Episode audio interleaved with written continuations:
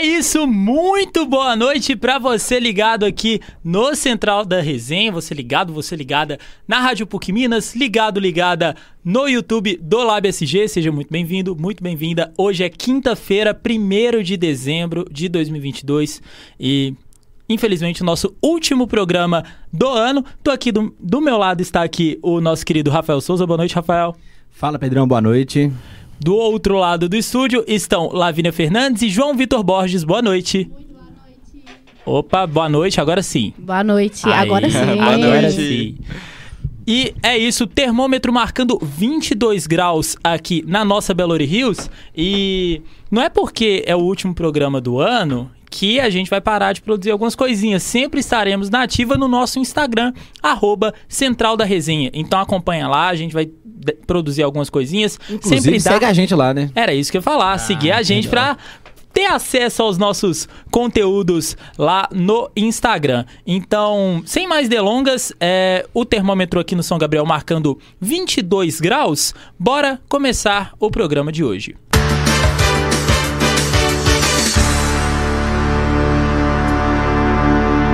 É isso, vamos começar o programa de hoje falando de política, né? Trazendo os destaques da política aqui é, no Central da Resenha, porque a aprovação da PEC foi acertada pelo Lula e pelo Lira. A contramulta de quase 23 milhões né, do, do TSE contra o PL. O partido entrou em recurso, é, entrou com um recurso no tribunal. E na quinta alta seguida, o PIB brasileiro avança neste terceiro trimestre. O nosso querido Cauã Lucas é quem traz os destaques. Boa noite, Cauã. Muito boa noite. No momento político e econômico de hoje, trazemos as principais informações.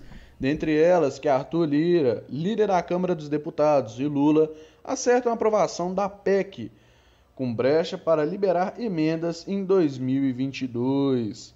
Lira indicou que será aprovado na Câmara o texto que passar pelo Senado. A PEC da transição foi um dos principais assuntos tratados pelo presidente eleito Luiz Inácio Lula da Silva com Arthur Lira, que comanda a Câmara dos Deputados nesta quarta-feira.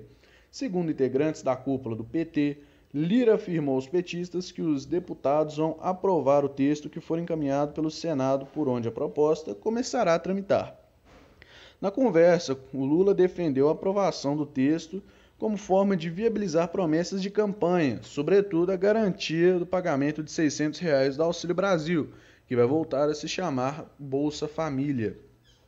Nesta quarta-feira, Lira teve encontros com as bancadas do PSB, o Partido Socialista Brasileiro, e com membros da federação que inclui o Partido dos Trabalhadores, o PT, o PCdoB, Partido Comunista do Brasil, e o Partido Verde, o PV. Ele afirmou que provavelmente os trabalhos da Câmara serão estendidos até o dia 21 de dezembro, pelo menos para dar tempo de aprovar o orçamento e a PEC.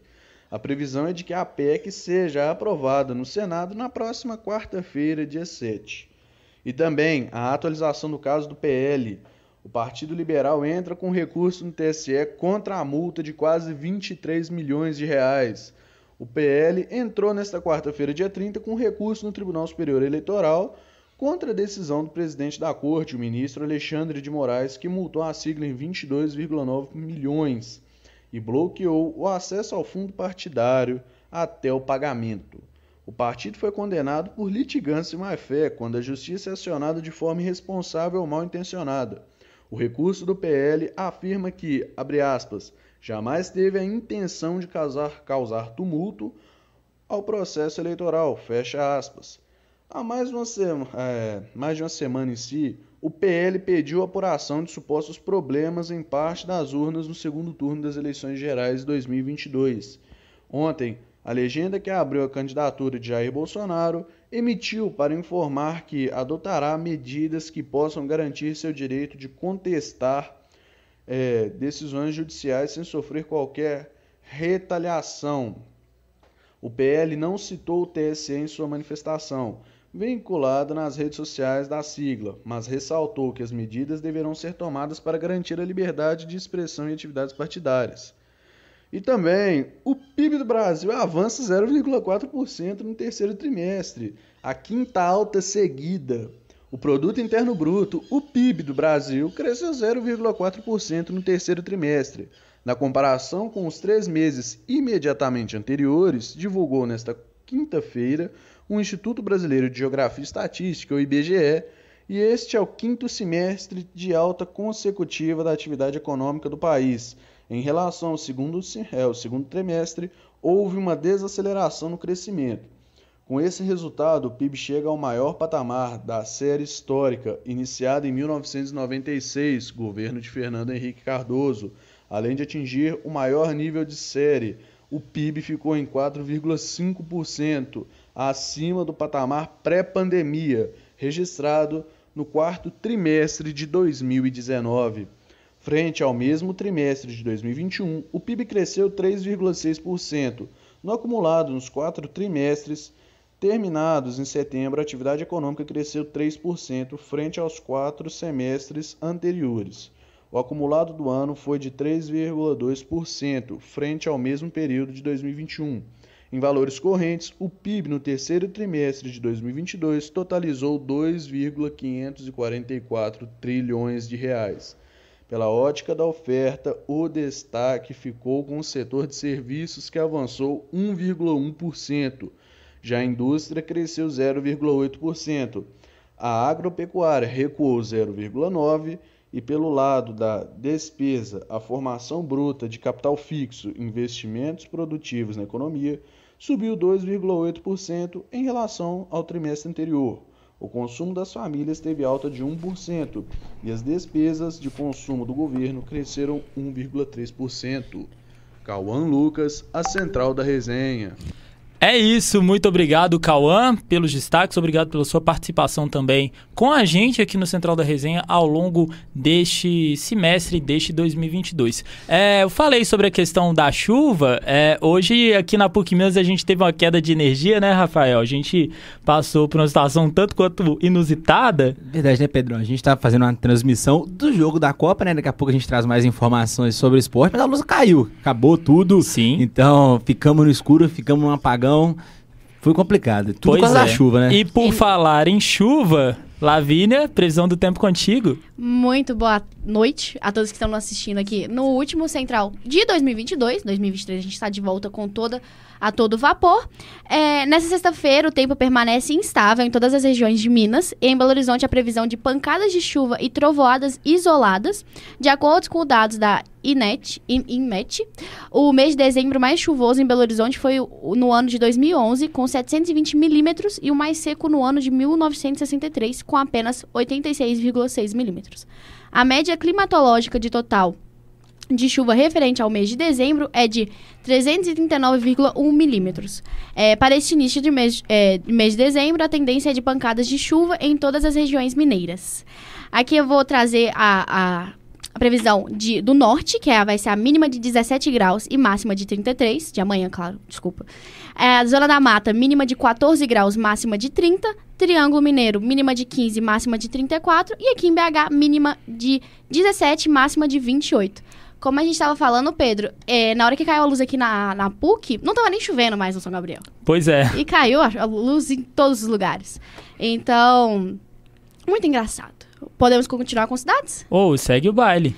É, a gente teve a Ambev, patrocinadora da seleção brasileira de futebol e da Copa, com a marca Budweiser, anunciou um programa para mapear os bares e estabelecimentos sociáveis à comunidade LGBTQIAP+. O país tem uma política de intolerância e perseguição entre pessoas do mesmo sexo, mesmo sexo, sendo ilegal sujeito à prisão, o que vem causando repercussão entre as pessoas devido aos protestos silenciosos entre torcedores e atletas no país. A gente viu bastante quem está acompanhando a Copa do Mundo. Sim. É, toda a discussão da braçadeira, o nó e tudo mais, a, a a seleção da Alemanha, que acabou de ser eliminada. Graças é, a Deus. O programa chama Bar de Respeito. Começou com é, 40 estabelecimentos vinculados por oito capitais, entre elas Belo Horizonte.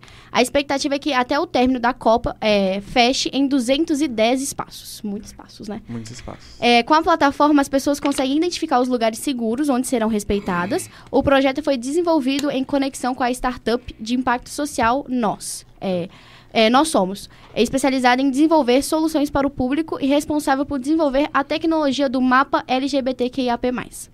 O programa destaca os estabelecimentos com, melhor, é, com as melhores avaliações, podendo gerar recompensas para os, os, os usuários. Em BH, nove bares fazem parte dessa plataforma, com foco de disseminar uma cultura de naturalidade e segurança para que todos possam ter momentos de curtição durante os jogos. O gerente da Ambev, Everton Oliveira, afirma que após a Copa, a plataforma a plataforma, os treinamentos e a rota de respeito vão seguir ativados. Então, eu, é, isso é uma iniciativa legal, não manter apenas durante a Copa, manter depois também, e também gera aquele marketing, né? Com certeza. É, o programa também conta com o SAC, é, é, canal de acolhimento e auxílio a pessoas que vieram e é, enfrentaram situações de preconceito nesses bares durante a, os jogos da Copa. É, tem o site é, www.barraderespeito.com.br que você pode acessar lá, vai ter toda a lista de bares e também você pode avaliar o, o, o estabelecimento do projeto. A gente vai aqui, eu vou passar aqui rapidinho a lista de bares de aqui de BH que estão inclusos. Cozinho Santo Antônio, lá no Santo Antônio. Las Chigas Vegan, no centro o Luru Café, no Funcionários, Boi Vitório, no Mangabeiras, Baianas do Acarajé, lá na Savassi, Ibis Budget BH, na Savassi, Cabernet Boutiquim, no Funcionários, no Restaurante, na Savassi, e, eh, Bifão da Vila, na Savassi. Então, é, aproveitem, é, é, uma iniciativa muito legal da Budweiser junto com a Ambev e tomara que, que dê tudo certo, a gente não vê nenhuma reclamação. Pedro. Com certeza, Lavínia, muito obrigado.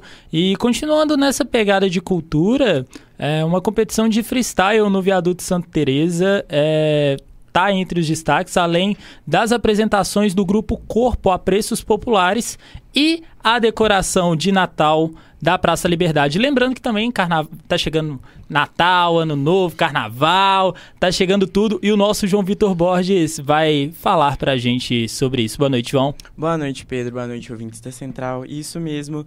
No dia 3 de dezembro, no sábado, o Viaduto Santa Teresa recebe a disputa do título da maior competição de, free... de freestyle do Brasil, que é a grande final de duetos de MC, que contará com a presença de 32 MCs de todas as regiões do país. E a final tem início ao meio-dia e haverá também transmissão ao vivo no YouTube no canal Família da Rua. É, o freestyle, ele é um, uma manifestação de cultura, né? Muito interessante e que tem que ser mais valorizado, com toda certeza, né, Lavínia? Exatamente. Eu acho que o Ralph tem uma coisa ali para falar pra gente.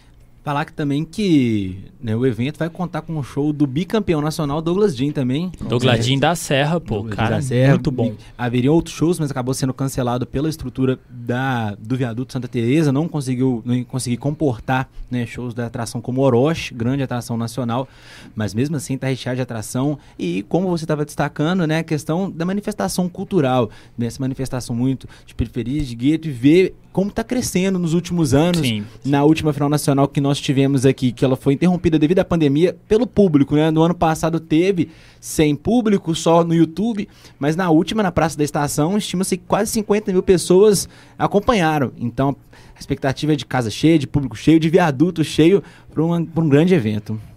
Isso mesmo. E também no sábado nós temos o Carna Ponto, que é um bloco, que é aquecimento dos blocos de carnaval com com blocos do Batuque Coletivo, Baianas Ousadas e também o bloco Funkio. E o evento tem início às 11h30 na rua Brás 50, no bairro Nova Granada, e os ingressos são gratuitos e podem ser retirados no Simpla. E o Grupo Corpo, que é um dos principais grupos de dança contemporânea do país, abriu sua temporada popular de fim de ano aqui em Belo Horizonte. A temporada acontecerá dos dias 8 a 11 de dezembro, quinta a sábado, às 20 horas, e no domingo às 18 horas no Cine Teatro Brasil Valorec, localizado na Praça 7. E a venda dos ingressos já está disponível no site da Inventim e também na bilheteria do Cine Teatro Brasil. E os preços são de R$ 30 a inteira e R$ 15 meia.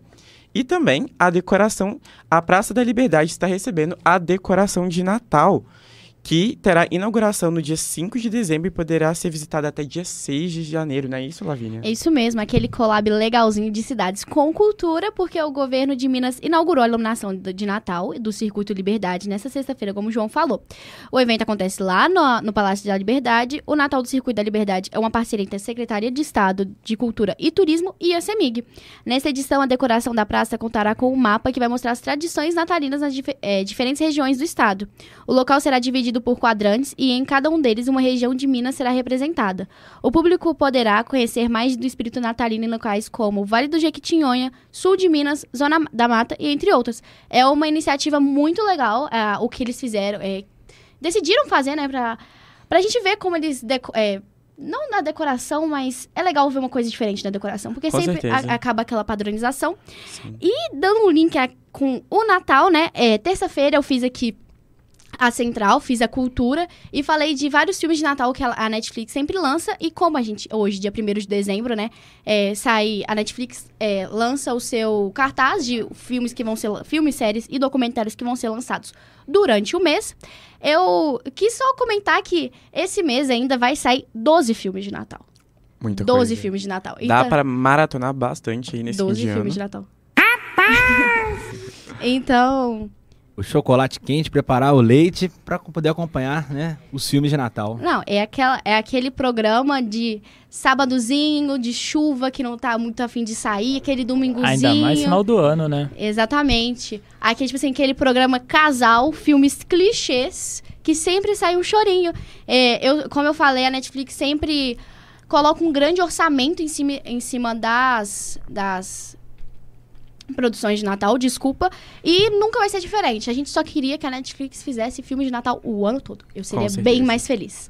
E é isso, Pedro. Boa. Cultura, cidades, foi tudo aqui. Tudo por aqui, é isso, é, é- é sempre essa mistura muito boa aqui, o Central da Resenha. E passando agora para os Estados Unidos, porque é, a cidade de São Francisco aprovou o uso de robôs assassinos pela polícia. Que história é essa, Rafael? Então, Pedrão, a história, é, o- a manchete em si a gente já fica já um pouco apreensivo já, né? Mas a cidade de São Francisco fica no estado da Califórnia, lá nos Estados Unidos, aprovou o uso de robô assassinos, né? A medida foi aprovada na última terça-feira, no dia 29, e ela autoriza os policiais a utilizarem né, os equipamentos em situação de risco, na qual já foram tentadas outras técnicas de apaziguamento.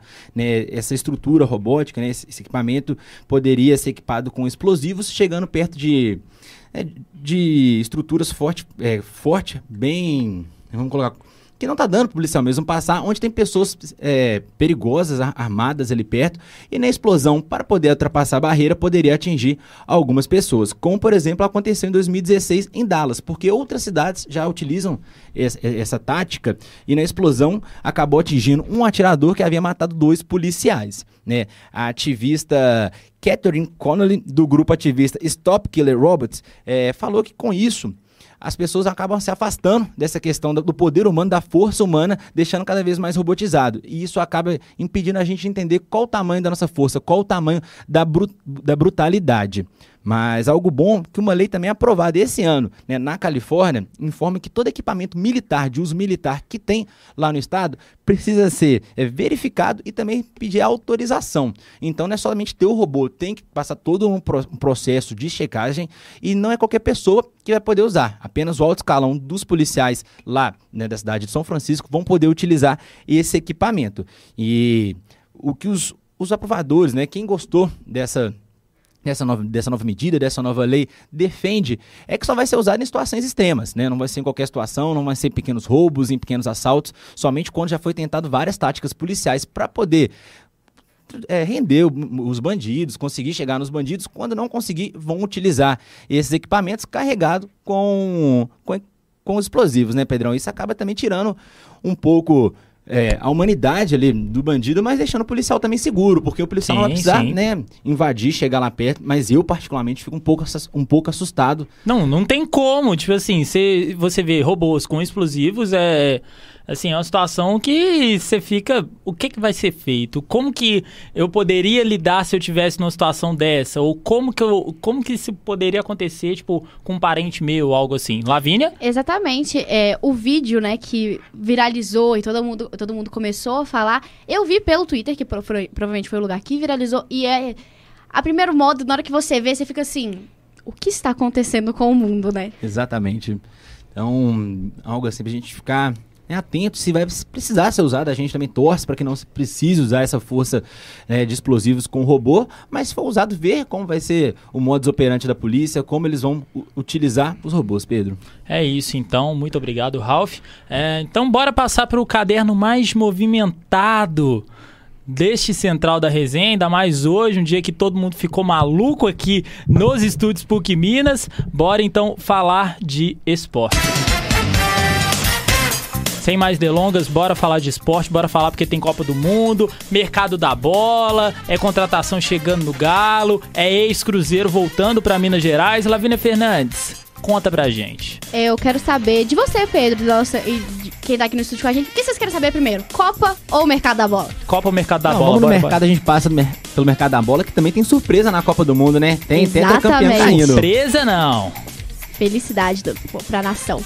É, tivemos hoje o, o anúncio de que Paulinho está agora o contratado do Atlético Mineiro, vai jogar a próxima temporada. É um ótimo reforço para a equipe. A gente vai ver, acompanhar, né, durante esse, essa pré-temporada como que vai ser, como ele vai, como vai ser essa transição e torcer para um bom Um bom início, é né? um bom início, um bom adaptamento a Minas Gerais, esse país lindo que a gente vive. Lembra- É, pode Não, falar. Lavínia, lembrando só que o Paulinho ainda é jogador do Bayer Leverkusen, time da Alemanha, né? Ele tem um contrato finalizado no meio da próxima temporada, né? Em junho de 2026. Tem com opção de compra, certo? 2020, 2023. Não, ele vem com empréstimo. Como o contrato dele acaba, o Atlético fez a mesma ferramenta, a mesma estratégia com o Otávio. Consegue o jogador por empréstimo do time alemão, faz alguma compensação financeira. E aí ele já vem um pouco antes, assina o pré-contrato em janeiro e depois de 2023 assina em definitivo até dezembro de 2027. Exatamente. O Ralf aí trazendo toda essa, essa parte super técnica, né? E o ex-jogador do Cruzeiro, Sassá, foi agora foi anunciado pelo Atlético que vai jogar o Campeonato Mineiro, né? Voltou lá, Minas. É isso. Atlético de São João que também já anunciou o goleiro Denivis. Denivis. E também Cruzeiro. o atacante Wellington Torrão. Assim, pra quem pegou a, a- a rebaba de 2020, 2021, vai se lembrar deste nome. Lavínia, Então, bora de Copa do Mundo? vambora porque eu tô maluco. Ô, vou começar mais calminha. Hoje, nos jogos de meio-dia, a gente teve os confrontos pelo grupo F. Croácia e Bélgica fizeram um péssimo jogo de 0 a 0 aquele jogo bem difícil e maçante de se assistir. E o Canadá e Marrocos encenou um jogo lindo, um jogo muito melhor do que Croácia e Bélgica veio mostrando. E ficou 2 a 1 é, é, mais tarde, no jogo das 4 horas da tarde, tivemos o grupo E da Espanha. E, e no jogo, primeiro jogo, né? Tipo assim, Japão e Espanha ficou 2 a 1 pro Japão. Uma virada muito bonita dos samurais azul, azuis. É, a Espanha saiu pela frente, Japão empatou, virou aquela toda emoção. E no jogo de Costa Rica e Alemanha aconteceu uma coisa chata. Uma coisa muito chata. Tivemos campeão mundial, dando, dando tchauzinho, né? Dando tchauzinho Carimbando o passaporte, né? pra Foi pro voltar Vasco. pra casa. Foi Não pras oitavas. É, ficou 4 a 2 pra Alemanha. É, um- a Alemanha ganhou o jogo, mas ela precisava tirar um saldo de 5 gols pra conseguir tirar a Espanha do, segu do segundo colocado para se classificar para as oitavas. Vamos dar uma passadinha no mata-mata? Pra ver como ficar antes de falar Bora. dos jogos de amanhã? Opa, Rapidinho, só um comentário que durante o jogo, né, com a virada, Costa Rica chegou, tá ganhando de 2x1 e o Japão também ganhando de 2x1.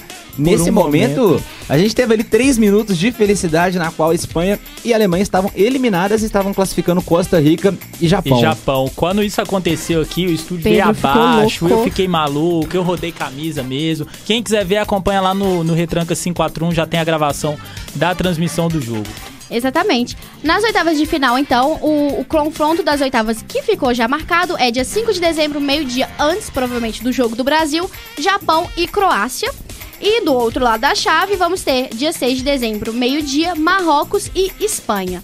Agora, falando dos jogos de amanhã, né, que não vai ter transmissão pelo Retranca, porque os jogos de 4 horas, na maioria das vezes, são do Brasil e a PUC fecha. Então, pelo grupo H, teremos meio-dia Coreia do Sul e Portugal. Portugal que já está classificado para as oitavas, só que depende dessa última rodada para saber em qual posição ela vai ficar.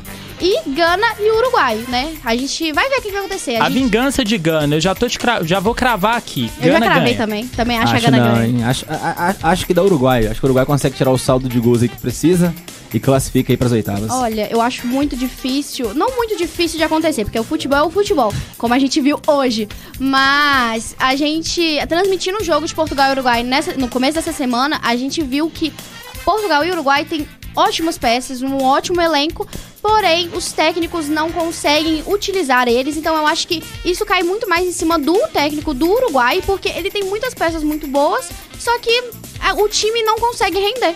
O Uruguai que ainda não fez gol nessa Copa, né? Passou em branco as duas primeiras partidas e nessa partida precisa logo fazer dois gols, no mínimo, pra classificar, isso se não tomar gols. Exatamente.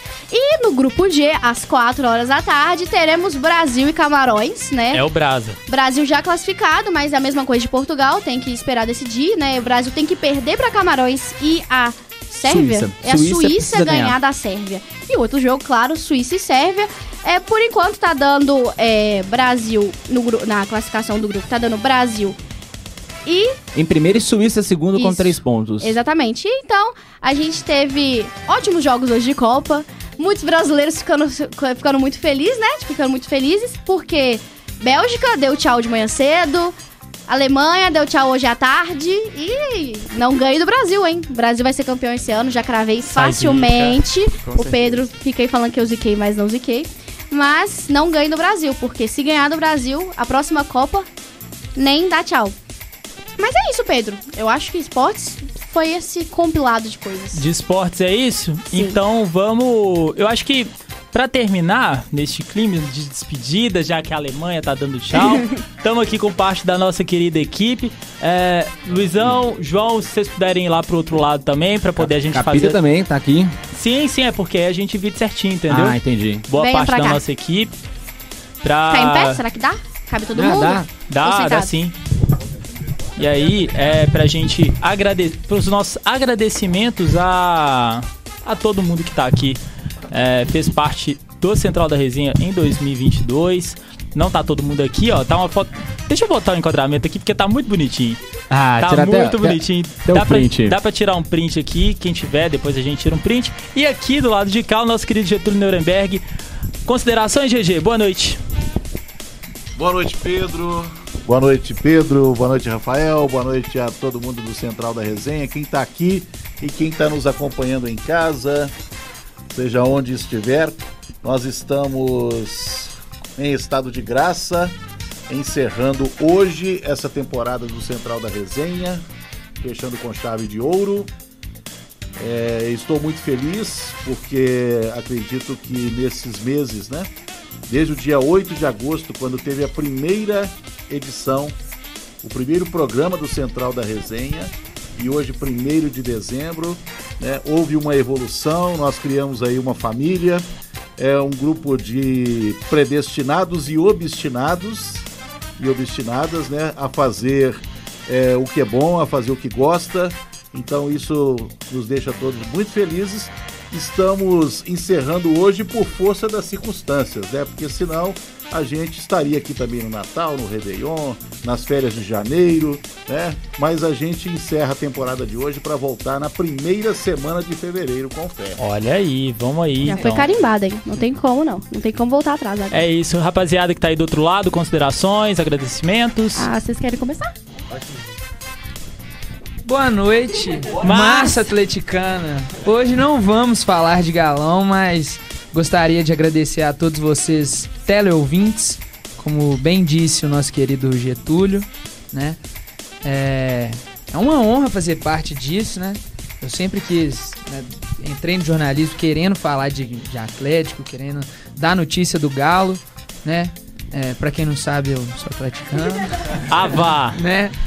Então, isso pra mim é um dos primeiros sonhos realizados assim, que é falar do que eu gosto, do que eu amo e tá fazendo né, o que eu escolhi, é, a profissão que eu escolhi. Então, eu queria agradecer a todos vocês, ao Getúlio, é, ao Morato, a todo mundo e muito obrigado pela oportunidade. Boa, Luiz. Luiz. Boa noite a todos. Eu gostaria de agradecer a oportunidade, em especial ao Pedro, ao Getúlio, a todo mundo sentado da resenha. Eu que amo esporte e tive essa oportunidade de falar de uma coisa que eu amo, eu me sinto honrado e gostei demais de participar desse projeto. Parabéns a todos. Boa, Gabriel. Boa noite a todos. É, vou acabar sendo um pouco repetitivo aqui né, em relação aos meninos, mas deixo os meus agradecimentos aqui ao Getúlio, ao Pedro aí que me salvou várias vezes com escala e com horário também. E, e foi um prazer assim, muito grande participar da, da rádio aqui, né, da Central da Resenha, poder falar de esportes, poder é, trazer informação de modalidades que eu pouco acompanhava, né? Por exemplo, o vôlei. Nas, nas últimas edições a gente falou bastante aqui de vôlei, de Minas. É, então foi um, um, um, período assim, de bastante aprendizado aqui na, na Central da Resenha. É, tenho só que agradecer é, e vamos que vamos, que fevereiro tem mais. João, Lala. É, eu queria agradecer muito é, a todos, claro, mas ao Getúlio, porque ele sempre me incentivou bastante, até na primeira, primeira vez que eu ancorei a rádio.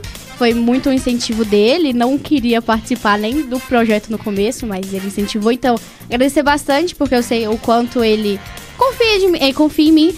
É, agradecer todo mundo, o Pedro, que tá aqui, né, sempre, a gente sempre segurando as pontas quando dá algum problema, o Morato, que aguenta a gente todos os dias, a tarde toda, procurando pilha. Agradecer todo mundo.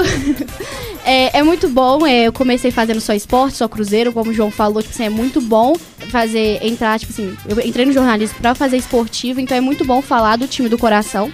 Mas aí eu fui pra ancoragem, fiz cultura, fiz fiz o esporte geral, então eu acho que é muito aprendizado para um semestre só. E eu fico muito feliz por ter participado agora e espero que semestre que vem, em 2023, a gente esteja aqui todo mundo firme e forte para continuar. Bom, eu agradeço muito ao Getúlio, ao Pedro, à Lavínia pela oportunidade de ter entrado no projeto. Eu acabei entrando um pouquinho depois do que o restante do pessoal, mas eu estou muito feliz de ter realizado esse projeto. Ano que vem tem mais. E muito realizado por ter entrado na editoria de cultura, porque é o meu foco em como, como futuro jornalista. Tá na parte de jornalismo cultural, então estou muito feliz de ter noticiado, reportado todos uh, os eventos culturais que acontecem em Belo Horizonte também no Brasil. Então é isso, muito obrigado pela oportunidade, estou muito feliz. Boa, Ralph. É, igual o Capita falou, a gente vai né, falando mais do mesmo, mais um agradecimento ao Getúlio, ao Pedro também, que segurou várias vezes, ao pessoal e as novas amizades que a gente fez, né? O Getúlio comentou com a família, conheci pessoas novas aqui que eu não tinha conhecido pelo corredor, conheci aqui dentro do estúdio. E a gente vai tendo a oportunidade de desempenhar novas funções, não só atrás do microfone, a gente começa a produzir junto, fazer edições juntos começa a fazer ancoragem igual a Lavínia disse que ela fez. Então é uma oportunidade muito bacana que a gente está tendo aqui. E aos outros estudantes também de jornalismo da PUC que estão ouvindo, já começa a fazer um convite aqui para em fevereiro a gente voltar cada vez mais forte, com mais gente, trazer mais conteúdo, conteúdo de mais qualidade. Então, um agradecimento especial. Em fevereiro, vamos voltar com o coração quentinho e informações novinhas. Coisa boa. Lavínia, de novo, mais é, alguma coisa? Como, como o Raul falou, né? Tipo assim, que pessoas novas que estão entrando no curso, quem já está há muito tempo e quer participar, o Instagram não vai parar, como o Pedro falou. Então, se você tem interesse em entrar na central, querer participar, é uma experiência, manda mensagem que a gente vai estar tá lá de plantão, ver, é, ver, olhar as possibilidades, porque sempre tem espaço para mais gente.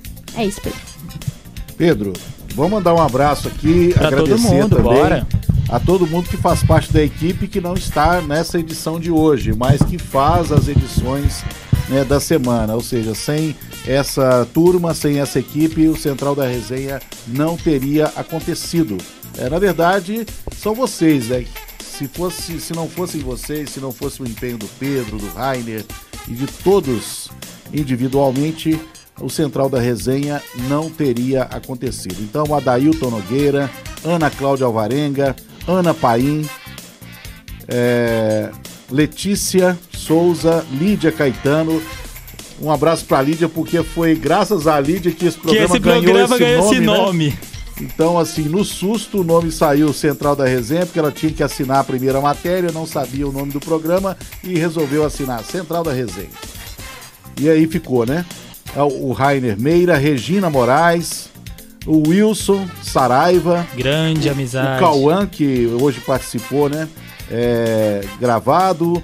O Rafael tá aqui. Gustavo a Prado. Verônica. O Christian Maia. O João Lima tá aqui. A Júlia Sobral. O Gustavo. E o Luiz Barcelos tá aqui também. É isso. Faltou alguém? Esqueci de alguém? Que eu tô me recordando, não. Não, que eu tô olhando aqui pelo falou grupo Wilson? do WhatsApp. Foi, falou do falou Wilson. Então falou tá todo Wilson. mundo aqui. Então a, a, acho que foi todo mundo. Então, fica o nosso agradecimento a todo mundo que participou, né, que esteve aqui com a gente no Central da Resenha, mas o nosso principal agradecimento é a você que nos, nos confiou essa missão de, de continuar continuando esse sonho nosso de trabalhar com o jornalismo. No mais, vamos ficando por aqui, eu acho que é isso. É...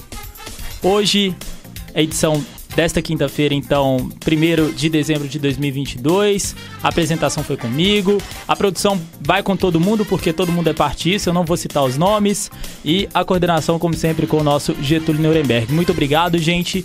Um abraço. 2022 estamos aí. 2023, não, 2022 é muito ano. É tanta coisa que aconteceu nesse ano que eu tô vivendo uns três anos em 2022. Mas, é.